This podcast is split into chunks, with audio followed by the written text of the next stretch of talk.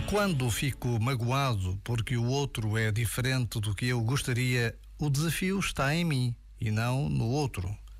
A pergunta a fazer é: estou disponível para abrir mão das minhas expectativas? Estou aberto a rever a imagem que tenho desta pessoa? Sou capaz de lhe dar espaço para se mostrar como é? Se não tenho abertura, então não há muito a fazer.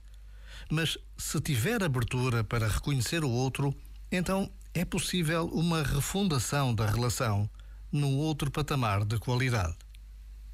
Já agora, vale a pena pensar nisto. Este momento está disponível em podcast no site e na.